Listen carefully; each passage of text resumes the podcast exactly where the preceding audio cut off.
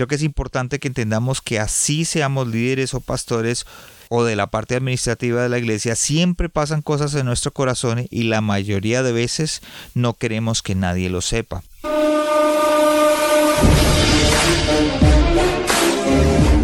Hola a todos y bienvenidos a otro episodio de El corazón sano de un líder, un podcast donde aprenderás a liderar con tu corazón y el resultado se verá en los que te rodean. Les habla Juan Romero desde la ciudad de Calgary y le doy la bienvenida. Hola y bienvenidos de nuevo a este su podcast del corazón sano de un líder. Y hoy estoy hablando de, de, lo que yo creo que es la herramienta más importante que Dios nos ha dado como líderes y pastores de la iglesia, que es tener un alma sana.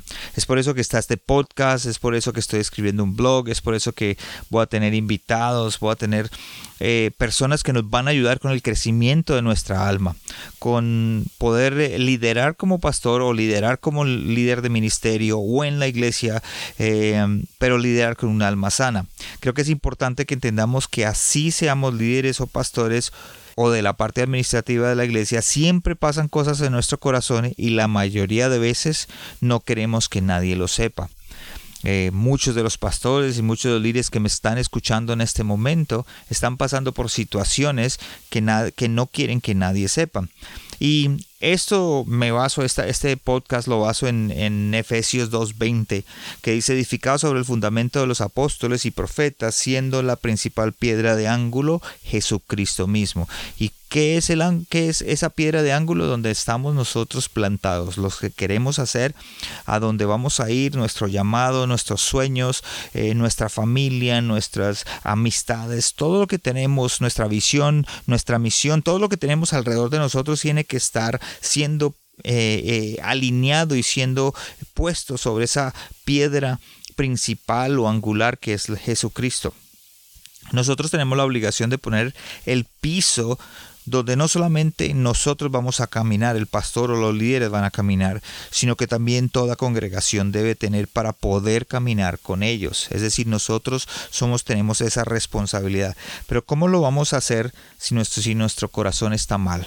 ¿Cómo vamos a poder liderar una congregación si nuestro corazón no está sano? Cuando yo era joven, mis padres... Eh, cuando eh, tenían una casa, me acuerdo que en mi pueblo eh, teníamos una casa, mi padre y mi madre tenían una casa y como todas las casas de pueblo tenían dos patios, el patio de enfrente y el patio de atrás.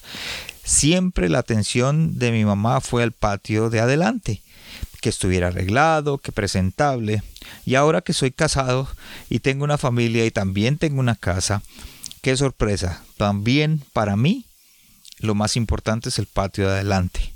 Eh, ¿cierto? Y, tengo un patio trasero también. Hace unos meses antes de que el verano llegara fuimos a comprar una, una cortapasto o como le quieran cortar para que el pasto de enfrente eh, cada vez que crezca lo pudiéramos cortar y se viera bonito con el fin de que de que el patio enfrente, eh, ya que es importante, pues que se viera bonito.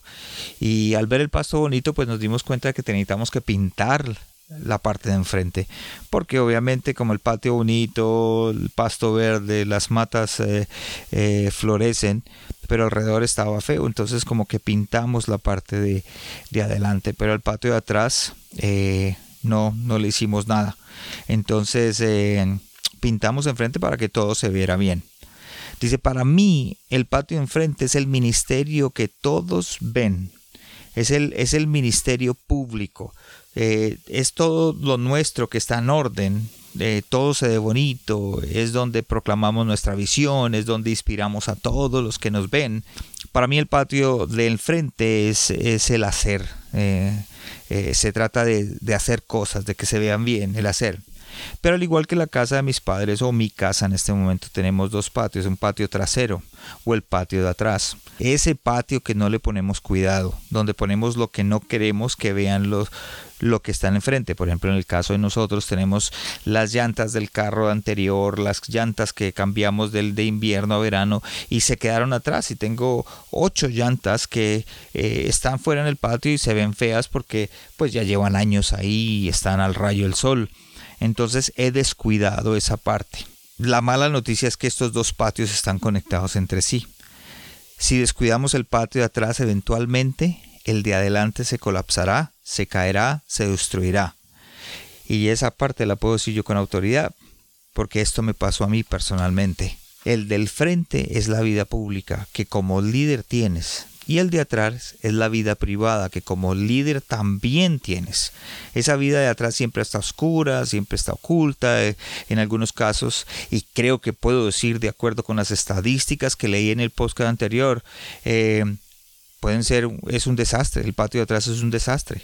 Y, yo tengo un dicho que siempre lo, se lo digo a mis líderes o se lo decía a mis líderes cuando estaba en la iglesia, a las personas que seguían la iglesia. Dice, lo que pasa en casa, se pasa a la iglesia. No sé si ustedes como pastores se han dado cuenta cuando ustedes tienen una pareja y ustedes se dan cuenta en la iglesia cómo está su relación, ustedes se dan cuenta cómo viven juntos, porque lo que pasa en casa se pasa a la iglesia. Quiero decir con esto es que lo que pasa en tu vida culta empodera o le da autoridad a lo que haces enfrente. El patio de atrás es lo que en realidad eres, es tu ser, er, eres tú, eres, es tu alma. Nosotros como personas siempre hablamos de aprender, que aprendámonos la Biblia, que aprendámonos unos versículos, hablamos de lo que vamos a hacer en la iglesia los próximos meses, hablamos de las estrategias, pero como líderes nunca hablamos de nuestro ser o de nuestro yo. No hablamos del alma que está detrás tuyo, de aquello que tenemos que cuidar. Por mucho tiempo yo descuidé el patio trasero.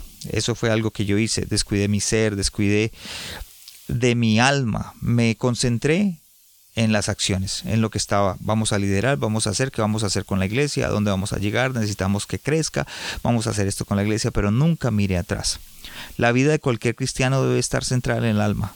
Y la única manera de estar sano y poder liderar con un corazón sano es cuidar nuestra alma.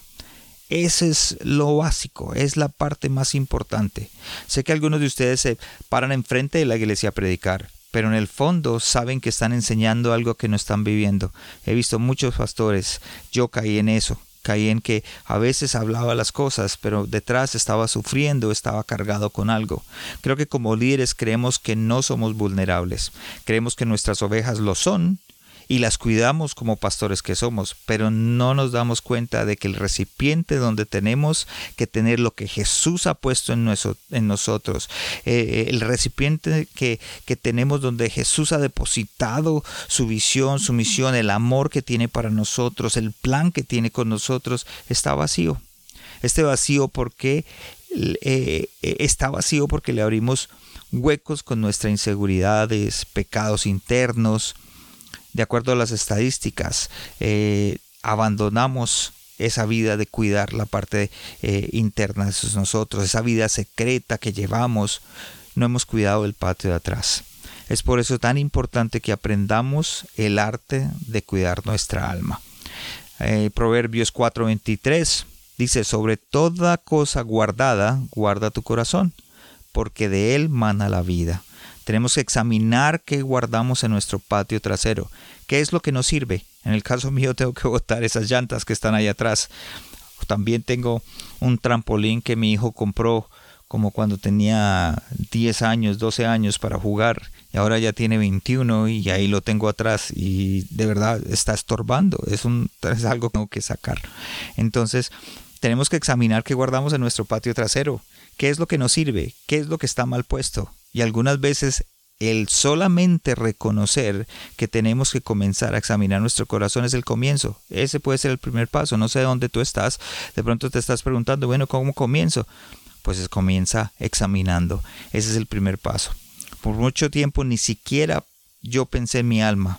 Más bien pensé en el alma de los demás, pero no pensé en la mía. Tu alma es invisible. Es la parte invisible de ti. Es el verdadero tú aprendí algo que, mm, que si hay un trasplante de pulmón o un trasplante de, hígado, tu alma sigue siendo la misma. Si de pronto eh, estás en un accidente y perdiste un dedo, perdiste una mano, tu alma sigue siendo la misma. Eh, ahora, por ejemplo, en el caso mío, mi cabello ahora es canoso, pero mi alma sigue siendo la misma. Tengo más arrugas, pero mi alma sigue siendo la misma.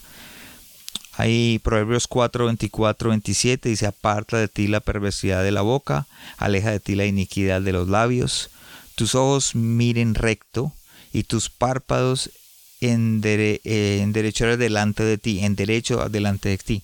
Examina la senda de tus pies y todos tus caminos sean ordenados. No te apartes a diestra o ni, a siniestra. Aparta tu pie del mal. Entonces te preguntarás ahora, bueno, ¿y cómo puedo yo hacer esto? Es que, eh, eh, Juan, eh, tú no sabes por lo que yo he pasado. Usted no tiene ni idea por las situaciones o por lo que yo estoy pasando o por, por lo que llevo por dentro. Sí, yo sé eso. Pero hay algo que es grande que tú tienes a Dios. Conoces a Dios, conoces a Jesús. Y voy a darte tres puntos que yo pienso que son importantes para que tú puedas entender qué debes hacer, cómo puedes resolver este, este, este por ejemplo, estancamiento, eh, lo puedes hacer muy fácil. Creo que el primer punto es darte cuenta. Eh, esto se trata de reflexionar y de ser honesto contigo mismo en las cosas que, te apartan de Dios. Eh, honesto con las cosas que atentan en contra de tu alma. Se trata de encontrar que esos agujeros o huecos en ese recipiente y, examina la senda de tus pies. El segundo punto es reparar. Cuando identifiques la fuga, cuando ya te des cuenta qué es la fuga, dónde estás pecando o dónde estás fallando o qué es lo que te está haciendo eh, tomar decisiones que no son, eh, pues entonces eh, tienes que comenzar a repararlo. Tienes que empezar a, a reparar eso. Y lo último es rellenar enfocarse en, volver a rellenar el recipiente o volver a llenar el, recipiente. aprendiendo a llevar tu alma a un lugar sano y liderar de ese lugar sano. ¿Cómo, ¿Cómo lo puedo rellenar? Pues obviamente aprende a llevar tu alma a un lugar sano y como, como un dicho que hay, si quieres mantener la lámpara encendida, en algún momento tienes que echarle más aceite. Entonces tienes que empezar a buscar darte cuenta los problemas que hay, darte cuenta qué es lo que te está quitando el enfoque, reparar eso, alinear. Con Dios las cosas son fáciles, tú puedes alinear, Señor, perdóname, he cometido este error, llévame de cuenta y con Él llega, te pasa para un lado diferente. Te lleva directamente a donde ibas antes, reparando, identificando el proceso, tienes que comenzar a repararlo, pedir perdón, arreglar las situaciones y rellenar. Recuerda que no eres el único que ha pasado por lo que estás pasando. A veces piensas que eres el único que estás llorando, el único que, que estás sufriendo, el único que le han pasado. No, todos hemos pasado por este proceso, yo lo he pasado, conozco amigos pastores que lo han pasado también. Para eso está este podcast, para que ustedes lo puedan usar como herramienta de ayuda, para que no se sientan solos, para que entiendan de que hay un proceso, hay una ayuda. Con ustedes mismos con sus líderes, con las personas que tú tienes alrededor, siempre hay una ayuda. Eh, comparte este podcast, recomiéndaselo a alguien. Recuerda siempre que estamos para ayudarte. Recuerda visitar nuestra página www.juanromero.ca. Esa es la, mi página de internet donde vas a encontrar ayudas. Eh, recuerda compartirla. Y como yo siempre digo, equiparse no es opcional, es vital. El corazón sano de un líder siempre necesita equiparse. Nos vemos el siguiente, en el siguiente podcast. Dios los bendiga.